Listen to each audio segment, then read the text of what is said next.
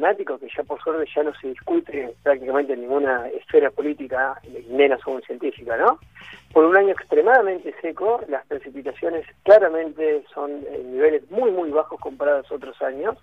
La temperatura sistemáticamente está aumentando y a eso se le suma una avaricia humana intencional, como vos bien describías, con, con, con intenciones de avanzar con lo que es la, frontera agropecuaria e los emprendimientos inmobiliarios, que están incendiando algo que se quema todos los años. Ahora, ¿por qué este año diferente a los anteriores? Por la sequía que estamos atravesando. Pero esto pasa sistemáticamente todos los años. Por eso es que en Greenpeace lo que decimos que hay que ir a atacar al problema de fondo.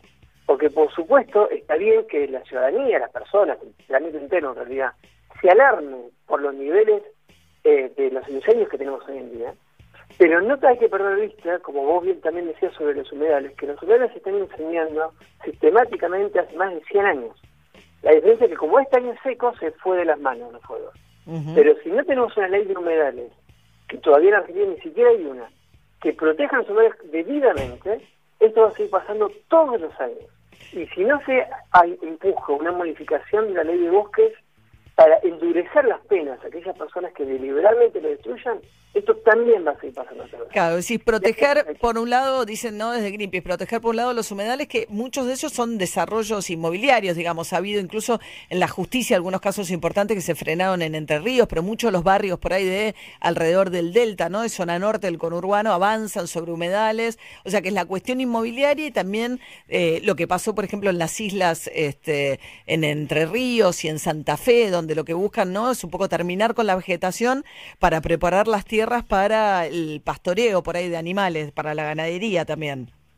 Sí, exactamente. Por eso de Greenpeace, la ley, porque ahora se está debatiendo en el Congreso hace, hace unos cuantos meses en realidad. Sí. Eh, 13 proyectos de ley de humedales, ¿no? De entre esos 13 proyectos hay algunos que son muy buenos, otros claramente no tanto.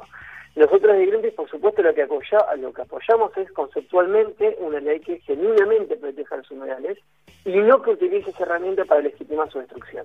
Y es algo que tener cuidado. Por eso que en Greenpeace reclamamos, exigimos en realidad, no solo, ¿eh? estamos con muchas organizaciones en esto, que una ley que debidamente proteja los humedales tiene que cumplir con tres ítems que te resumo brevemente. El primero es que se termine por dos el inventario de humedales. En el sentido que estando en el año 2020 no se puede permitir que todavía no se sepan cuántos humedales hay, dónde están ubicados, cuáles son su extensión y cuál es su estado de deterioro o de protección. El segundo es un inventario, en el sentido, perdón, una moratoria, en el sentido de que se frene el avance sobre los humedales hasta tanto no, no se termine una vez el inventario. En el sentido de que uno no puede saber. Hasta no tener un diagnóstico, no permitir que se siga construyendo sobre humedales. Totalmente, totalmente. Sí, el tercero. Protege el ecosistema. Y el segundo, bueno, porque es un incentivo para terminar el inventario. Y el tercero es el más importante, el que se tiene que incluir la figura del delito penal para aquellas personas que deliberadamente destruyen un humedal. No puede ser que una persona que deliberadamente destruye un humedal, hoy simplemente, como pasa con bosques, pague una multa económica y siga destruyendo. O sea, incendiar eh, bosques no es un delito penal específico, ¿se paga una multa y listo? Exactamente. Claro. Está también un proyecto, ¿no? De algunos. Para modificar. Perdón, y hay un proyecto de unos diputados que plantean también que las tierras que hayan sufrido incendios no se pueden utilizar para actividades productivas por una X cantidad de tiempo, como para quitar el, este incentivo.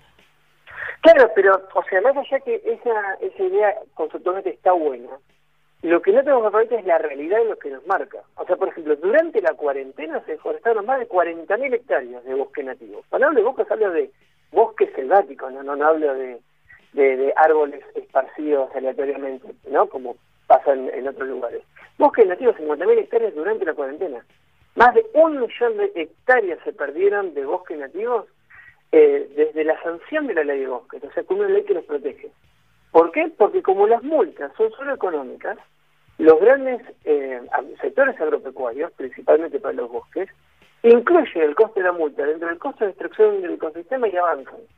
Y eso es lo que queremos evitar que pase con la ley de humedales que se está justamente debatiendo ahora.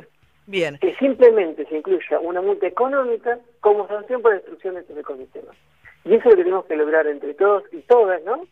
Personas que estamos protegiendo el medio ambiente, que luchamos para su protección, que de una vez por todas se logre, que se, realmente sea penado como corresponde la inclusión de un ecosistema tan vital para la vida y para el, para, para el ambiente. Eh, Leonel Mingo, vocero de Greenpeace, una organización no gubernamental que trabaja en el mundo entero en defensa del medio ambiente, en este caso poniendo el foco sobre lo que está pasando en Argentina con los incendios intencionales y sus consecuencias. Gracias, Leonel, buen día. No, por favor, muy buenos días y quedo a vuestra entera disposición. Hasta luego. Hasta luego, gracias. 7 y 40, esta mañana inestable, ¿eh? es una mañana el lunes, la semana arranca un poco así, este, lluviosa, con humedad, un poco, este, pero ya amaneció, ¿eh? está celeste, medio gris. Está horrible, está, horrible. Está gris. Está gris. El lunes, te pido por favor. No, tenés razón, está más o menos feo. Está más, o menos feo. Me redujiste de horrible a más o menos feo. te, te reduje un 50% en un minuto. Muy bien. Vos pensás que es día 200 la cuarentena, te pido por favor, Te digo una cosa, está el sol, no se ve mucho ahora, pero está el sol, María, quédate tranquila. La versión optimista. Tremendo, tremendo. Bueno, muy bien, Ari Hergot. Bueno, María, este sábado comenzó un clásico de la televisión norteamericana, Saturday Night Live. Todos alguna vez hemos visto alguna cosita de Saturday Night Live. Y si no, hemos visto a los comediantes que salieron de ahí, ¿no? Temporada 46 de Saturday Night Live. Se han ganado más de 78 premios Emmy. Está clarísimo que es un clásico de la televisión norteamericana.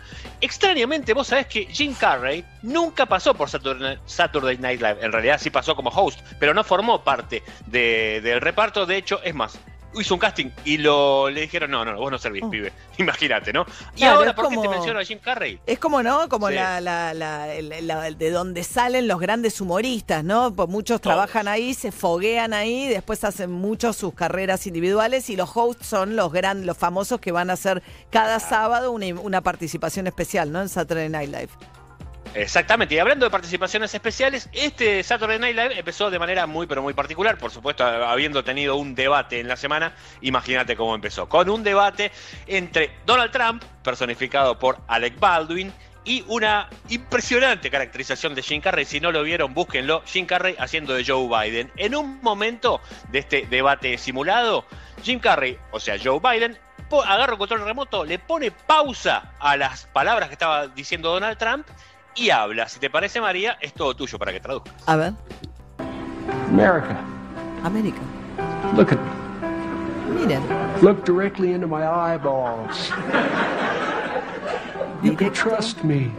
A mis ojos. Because I believe in science. Ustedes me pueden confiar en mí. Porque yo creo en ciencia, en la Now ciencia. just imagine if science and karma creo en el could karma somehow también. Team up Imagínense lo bien que se llevan la ciencia to y el send us karma all a message about how dangerous this virus can be. para mandarnos un mensaje de cuán peligroso puede ser este virus.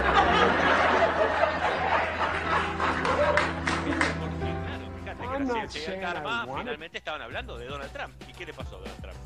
Donald Trump terminó internado, se te escucha mal, Ari. Eh, Donald Trump terminó internado, está internado en las eh, instalaciones militares, no sabemos cuándo tendrá el alta, porque no es muy claro tampoco la evolución que está teniendo la enfermedad, a pesar de que ayer se paseó como tipo victorioso, se subió a un auto, se puso una mascarilla y saludó a los seguidores que estaban detrás de la reja del hospital esperándolo. Hay médicos que norteamericanos están diciendo, y los que estaban adelante manejando el auto, dice, ¿para qué puso en peligro adentro de un auto cerrado con la gente que estaba dentro del auto para ir a Dos servicios secretos. Ahí, contacto estrecho. Contacto estrecho, dos servicios secretos. Eh, ¿Forma parte de la obligación de un servicio secreto ponerse... ¿eh? Y María, si vos das la vida por él porque viene un francotirador y te pones adelante para atajar la bala, tenés que atajar al virus. No, bueno, pero, una- pero otra cosa es que Donald Trump te lo haga Donald Trump. Vos, supuestamente vos lo protegés a Donald Trump de las amenazas externas. Distinto es que Donald Trump te exponga a vos a algo. Y por ahí le frotan alcohol. Vaya uno a saber, veremos, no se sabe bien, ¿eh? está con un tratamiento experimental Donald Trump, ¿no? Eh, no sabemos cuál, están probando todo tipo de tratamiento con Donald Trump. Probaron Remdesivir, que es un antiviral, probaron Dexametasona, que es un esteroide, están tratando con eso, y lo que pasó es que este fin de semana, cuando usaron Dexametasona, muchos médicos salieron a decir, che, pero esto se usa en casos que no son tan leves, se usa en pacientes que están teniendo problemas, que han tenido que usar o respirador o por lo menos mascarilla de oxígeno, bueno, ahí, en el medio de toda esa ola de desinformación, que por un lado era desaturó, tuvo poco oxígeno. Por otro lado, es el lunes le darían el alta. Bueno, mucha confusión alrededor. y en algún momento salieron a decir, seamos claros con esto porque esto hace a la credibilidad en el medio de la campaña. Claro. 7 y 44 de esta mañana, destemplada, vamos a decir, para que no digamos horrible. Ya tenemos suficiente con que es lunes. ¿eh? Estamos cumpliendo 200 días de este aislamiento. Tastes like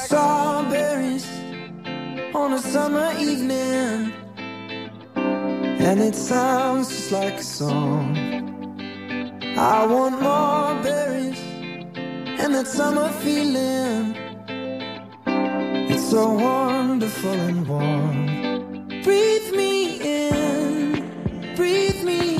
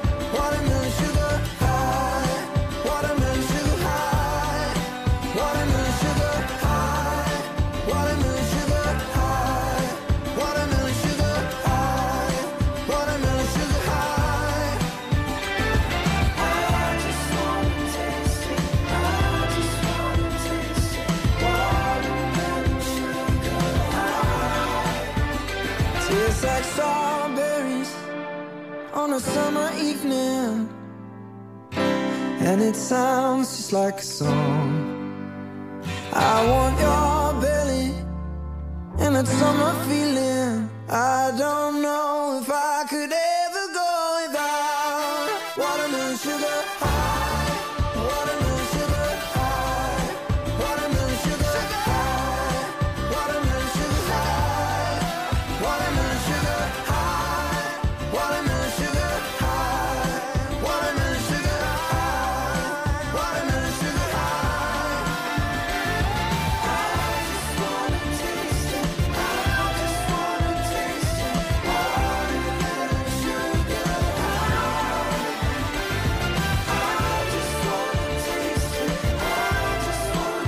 Watermelon Sugar, un temazo de Harry Styles, eh, el ex One Direction, eh, que tenía que venir a la A Argentina. vos te pagan, ¿no, María? A mí me pagan por no decir- parás de darle manija. No, es que en mi de casa suena mucho.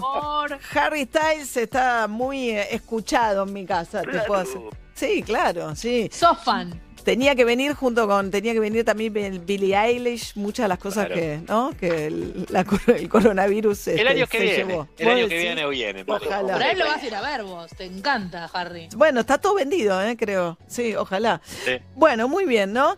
Hay también después vamos a hablar de esto, cierta preocupación por información que se viene filtrando en el juzgado de Lomas de Zamora, que investiga el espionaje ilegal al Instituto Patria, a Cristina Kirchner y a una gran cantidad de colegas y periodistas, entre ellos Hugo Alconada Amón, porque Cristina Camaño, la titular de la AFI, la interventora en realidad, le pidieron las resoluciones de la AFI y las mandó de manera tal que se filtró el número, el nombre de gran cantidad de, integrantes de las agencias de inteligencia, muchos de ellos destacados en el exterior, convenios con otros países, incluso también en esa causa está el teléfono celular del eh, secretario privado de Mauricio Macri y de Darío Nieto. Ese teléfono contiene información ah, privadísima de Mauricio Macri, que tiene que ver con documentación, este, sus tarjetas de crédito, etcétera, y lo están pidiendo y se están echando la culpa mutuamente. Cristina Camaño dice que ella le mandó a la justicia lo que la justicia la- le pidió y que es culpa de los fiscales que la pusieron a disposición de todos los involucrados en la causa. Bueno, vamos a saludar a Hugo Alconadamón. Eh, Hugo, buen día, ¿cómo estás? Buen día, María, ¿cómo andamos? Bien, ¿y vos? Bien, tengo que decir hoy también buen día, jefa, salida número. Eh, no, porque hoy lo estamos invitando a Hugo porque eh, siempre que saca Hugo un libro es un acontecimiento y eso es lo que está pasando ahora. Eh, acaba de publicar un nuevo libro, está saliendo ahora, que se llama Pausa. Pausa, porque no tiene que ver con una clásica investigación periodística a las que nos tiene acostumbrados Hugo, sino que en este caso hace una pausa para reflexionar con grandes figuras y personajes increíbles, algunos de los cuales entrevistó, por ejemplo, a Angelina Jolie. Les quiero decir a los muchachos acá para que se pongan tensos.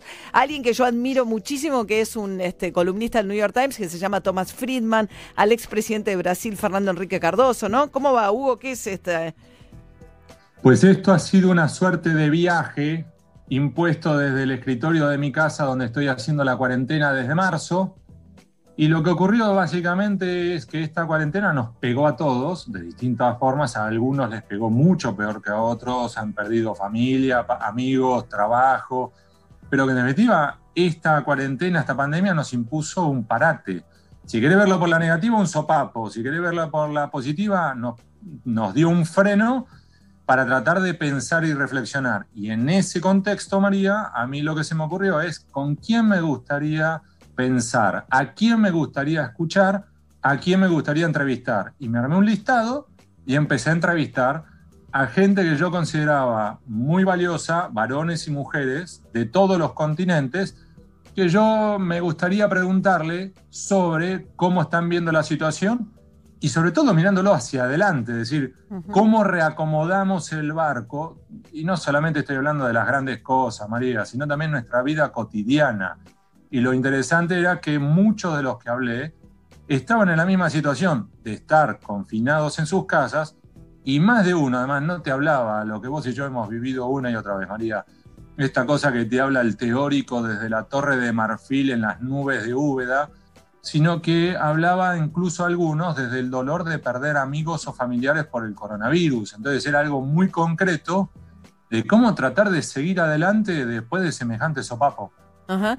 Leí el otro día alguna reflexión bastante interesante, que estamos frente a una pandemia mundial, algo bastante inusual, digamos, o sea, hay que ir un siglo para atrás para una, algo similar, y sin embargo no hay una respuesta global a esto. O sea, vos ves incluso, digo, la tensión hoy entre el gobierno de España y, la, y, Madrid para las medidas que se van a tomar, bueno, las tensiones aquí, también vamos a ver cómo sigue la cuarentena, ahora termina un periodo, ha sido bastante buena la coordinación, pero no exenta, digamos, de tensiones, pero sin embargo no no hay una, digamos, los, organismos internacionales, no hay una respuesta global a esto que claramente es una crisis mundial.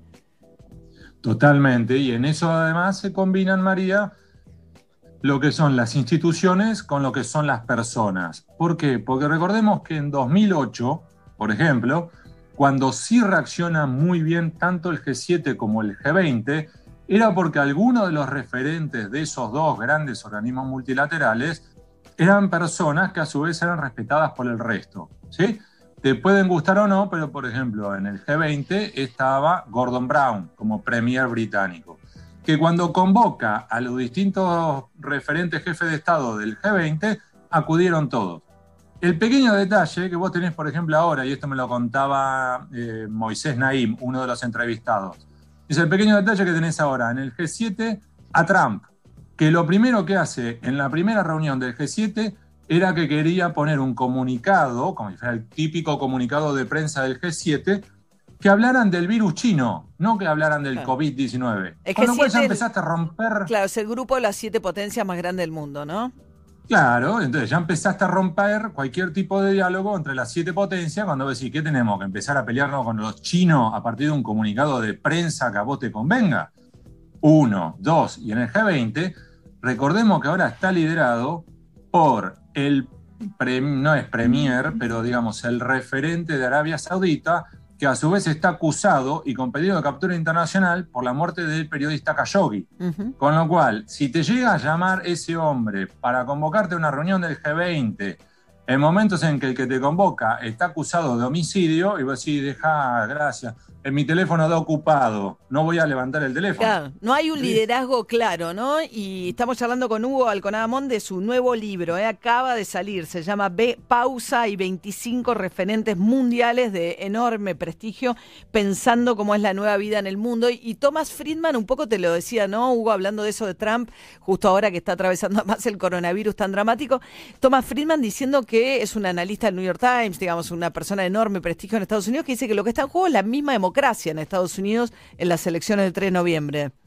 Sí, sí, es un punto de inflexión para los Estados Unidos, María, pero también para otros muchos países donde se empiezan a observar oportunidades para aquellos líderes que tienen, si querés, una tentación o un corazoncito medio autoritario.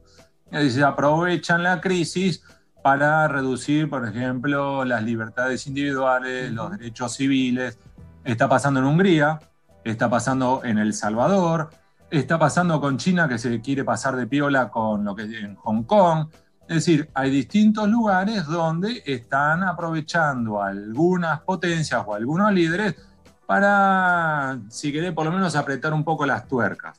Ahora, así como tenés eso, lo interesante para mí de estas entrevistas también fue el plano personal, María. Entonces, por ejemplo, una de las que a mí y te cuento acá una infidencia, una de las que a mí más me gustó fue el profesor de la Universidad de Harvard, Tal Ben Shahar. Para quienes no lo ubican, es el, el profesor universitario que se especializa en felicidad.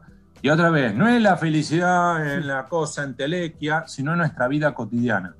Este hombre ha liderado las clases más populosas de Harvard. Sus clases son las que más alumnos van. Y el hombre habla de tener que buscar más o menos la felicidad en medio del balurdo. No te hablo otra vez en la situación ideal que tenés un millón de dólares, una hermosa casa, tres niños y un golden retriever. Te está hablando de en medio del despelote, cómo la podés acomodar para salir adelante. Entonces, para mí fue muy interesante porque él hablaba estando confinado, y era para nosotros estando nosotros confinados. Entonces era, no era un manual de la felicidad, pero por lo menos el ir buscando cómo resurgir. Entonces, por ejemplo, utilizaba ejemplos de los ataques del 11 de septiembre o ejemplos de lo vivido en Nueva York en plena pandemia coronavirus. Entonces es un libro que intenta mirar más allá pero también bien concreto. No me vengas con la guitarra. bien, Hugo Alconadamón, como digo, siempre es un acontecimiento cuando salen sus libros, así que queríamos charlar con él, así recién salido del horno, pausa, ¿eh? ¿eh? para mirar un poco, aprovechar también, a los argentinos a veces nos cuesta mirar el mundo, pero en un contexto de pandemia ayuda. Gracias, Hugo, te mando un beso y te esperamos con tu columna habitual en este programa. Muchas gracias, María. Si déjame cerrar con esto una de las mejores respuestas que tuve y que a partir de ahí yo la utilizo para nuestra mis entrevistas, ¿sabes cuál es? Que te lo cuento porque parece que te sirve a vos también. Un hombre, Peter Frankopan, cuando yo le pregunto un tal cosa, me dice, Hugo, no son tan importantes las respuestas sino las preguntas. Entonces las preguntas es, ¿qué más no estoy viendo? ¿Cuáles son las preguntas que debería haberme hecho y no me hice? ¿Cuáles son las preguntas que ahora debería estar haciendo? Y cuando empezás a preguntar eso, no sabes la cantidad de respuestas increíbles que conseguís. O sea, que el entrevistado le pregunta, eh, que el entrevistador le pregunta al entrevistado si hay alguna pregunta que le gustaría que le hiciera, ¿no? Y eso da pie a esto. Fantástico, Hugo. Te mando un beso y gracias, ¿eh? Buen día. Buen día. Es estremecedor las imágenes del choque en Avenida La Plata y Juan Bautista Alverde con un fallecido.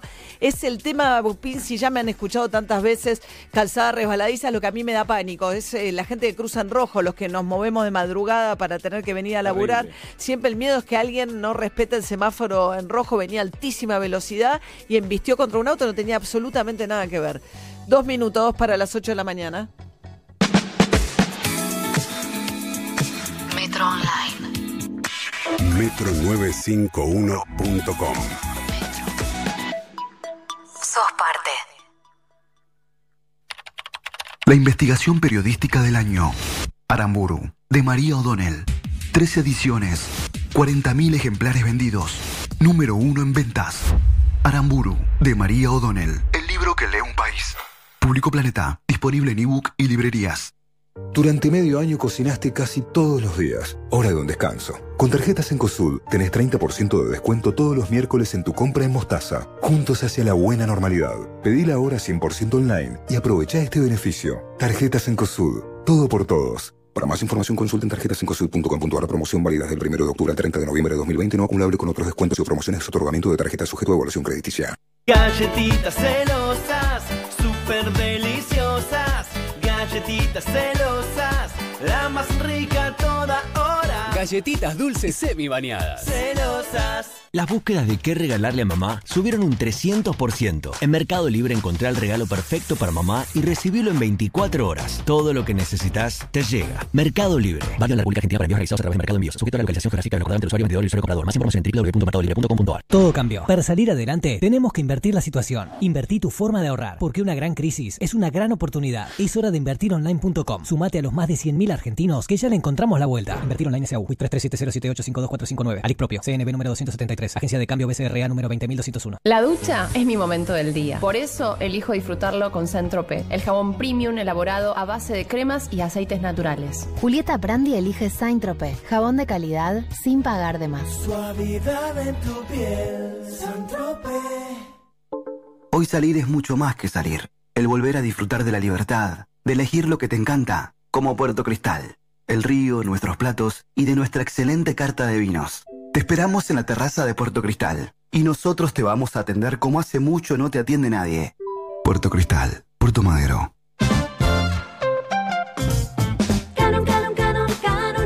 Colchón.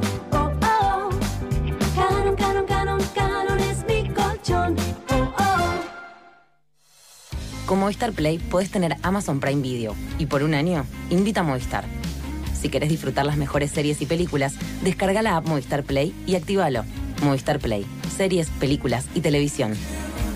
Los que somos Movistar tenemos más. Válido en Argentina del 29 del 9 del 20 al 15 del 11 del 20. Más info en movistar.com.ar. La aplicación de Flow es gratis para clientes Cablevisión. ¿Gratis? Sí. Nah. ¿Gratarola? Sí, Gratarola para clientes Cablevisión. ¿De arribeños? Creo que ya se entendió, pa. Si tenés Cablevisión, la aplicación de Flow es gratis. Descárgala. Flow es para vos. Más información en flow.com.ar. Tarahui tiene el poder de transformar. Transformar naturaleza en una hierba con cuerpo, rendimiento y un sabor único. Y transformar el home office en más home y menos office. Tarahui, el poder de un sabor. Celebra 50 años con vos. Hasta el lunes, 40% de descuento exclusivo de nuestra comunidad en vinos finos, espumantes y champañas. 70% de descuento en la segunda unidad, llevando dos productos iguales en Lay's, Haggis, marcas seleccionadas de galletitas y snacks y en shampoo y acondicionador. 2x1 en cápsulas Dolce Gusto y 4x3 en leches larga vida seleccionadas. Y en el mes de nuestro aniversario, podés participar por uno de los 1500 changos de 20 mil pesos cada uno. Coto, cumplimos con vos. Mecánica de los descuentos en www.coto.com.ar. En su día, regálale a mamá un momento de relax. Llega el especial Día de la Madre. Un set con un difusor ambiental más un jabón exfoliante y un jabón humectante para disfrutar de aromas naturales. Además, incluye una guía con técnicas para aprender a conectar con el cuerpo. Pedí en el kiosco el regalo ideal para mamá a solo 799 pesos con 90. Clarín. En Cerveza Imperial sabemos que estás a punto caramelo. Ese momento que transformás con solo un... Nueva lata Imperial Amber Lager 710. Tu roja de siempre como nunca la viste. ¡Oh, la lata! Imperial. Saber tiene su recompensa. Beber con moderación prohibida su venta a menores de 18 años.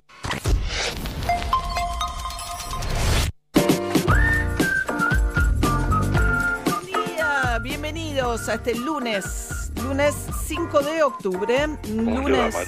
Buen día, ¿cómo anda? Un lunes destemplado en la ciudad de Buenos Aires, ¿eh? Calzada rebaladiza, va a estar inestable hasta media tarde, según nos ha dicho Jopo.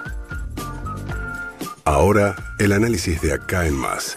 La actualidad en la voz de María O'Donnell.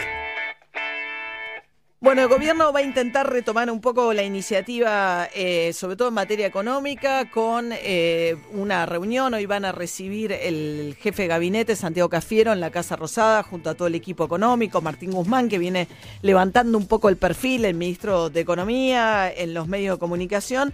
Van a recibir a representantes de los sindicatos, de la Unión Industrial Argentina, en un contexto donde no han logrado despejar todavía las incertidumbres en torno al qué es lo que va a pasar con con el dólar, ¿no? Porque el Banco Central sigue perdiendo reservas y todavía no, no llegan los dólares que el gobierno pretende hacer entrar con los incentivos a los exportadores para que liquiden sus ventas, eh, bajando temporariamente las retenciones.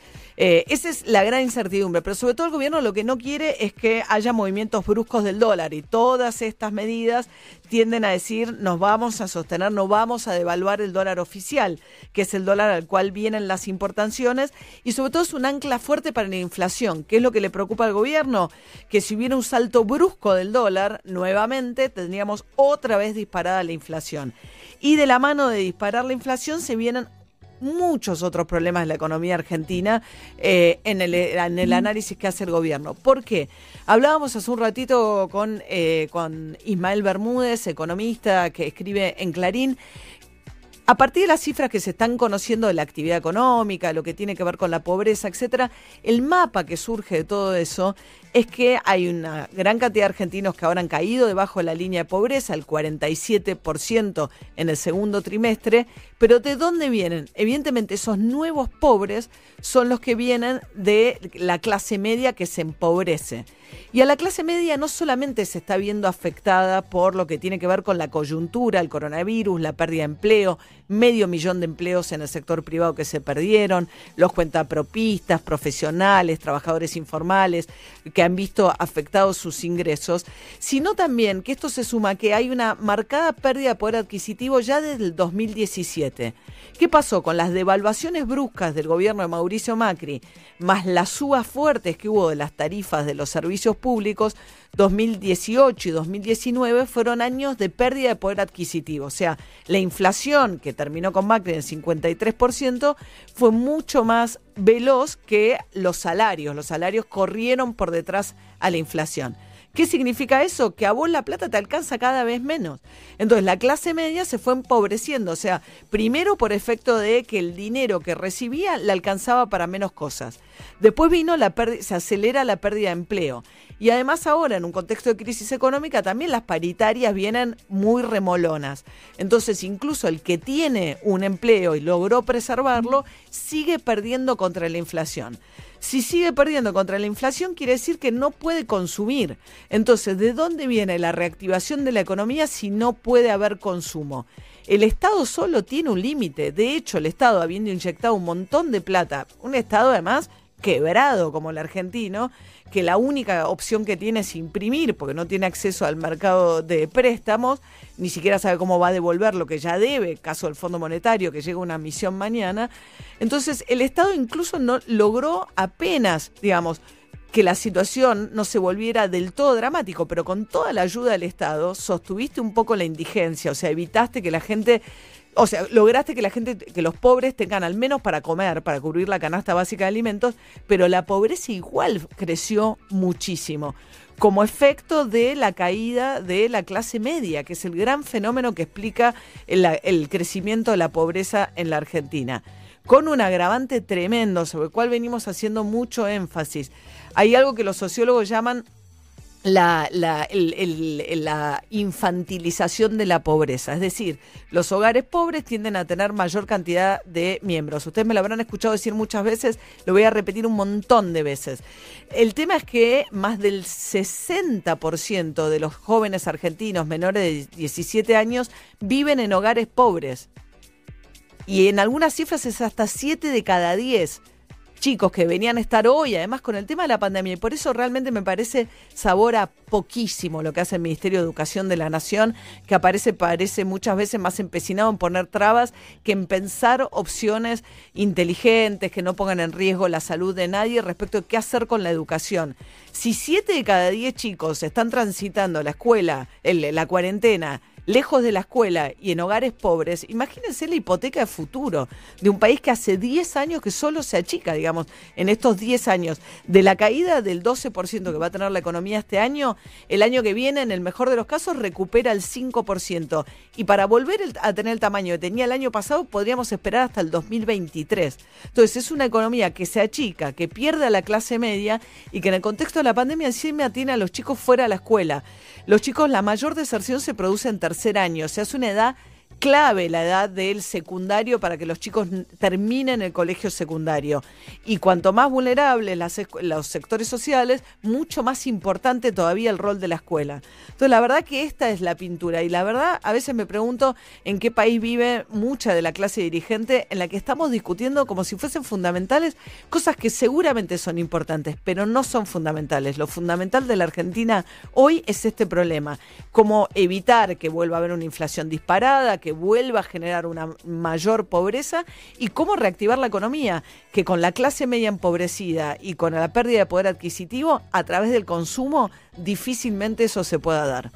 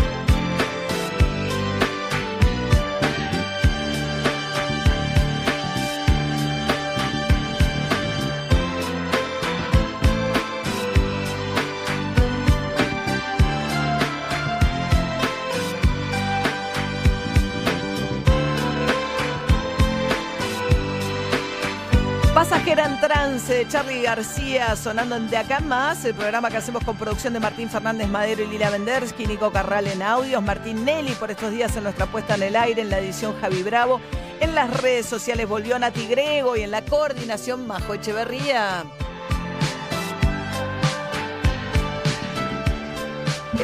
Está dando en este momento Fernán Quirós, el ministro de Salud de la Ciudad de Buenos Aires, el informe habitual que da a esta hora la ciudad.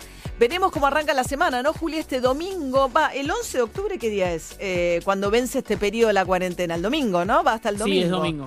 Eh, el lunes es feriado, el fin de semana largo. Veremos eh, de acá al domingo arrancarán las negociaciones para ver qué nuevas aperturas logra extraerle la ciudad a la nación, ¿no? Con un número. Sí, la ciudad quiere ir un poco por tal vez salones de restaurantes, ver cómo se hace con esos y con menor capacidad, ver qué pasa con los shoppings, ver qué pasa, ya lo decías bien temprano María, con las empleadas de trabajo doméstico. Es cierto que ayer hubo mucho menos casos, no solo en la ciudad que rondaron los 500, sino a nivel nacional, pero ojo que es domingo y fue un domingo con mucho descenso respecto de viernes y sábado. El viernes hubo otra vez récord de casos, cerca de 15.000, 14.700 casi, con lo cual hay que ver si no, no es una muestra demasiado acotada la de ayer, ¿eh? No, claro, además supongo que siempre Fernán Quiroz explica que la gente los fines de semana tiende a testearse menos, no sé por qué.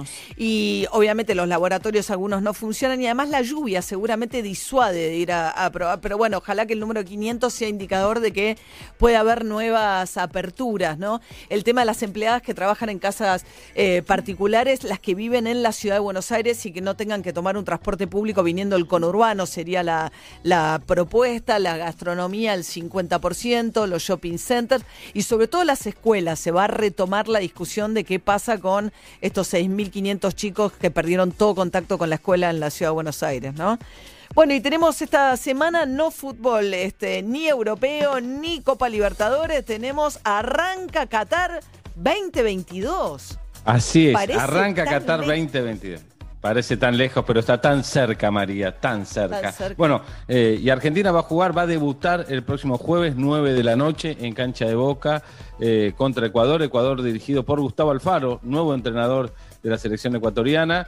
Eh, la selección argentina, Scaloni en realidad ayer lo que hizo fue dar de baja a algunos jugadores por distintos motivos. Kahneman, eh, que tiene COVID positivo, Sarabia, que tuvo una rotura de ligamentos, lamentablemente de ligamentos cruzados, Marquesín, arquero que ataja en México con lesión en la costilla, Nico González, Pavón, Pesela y Valerdi quedaron afuera de la lista principal.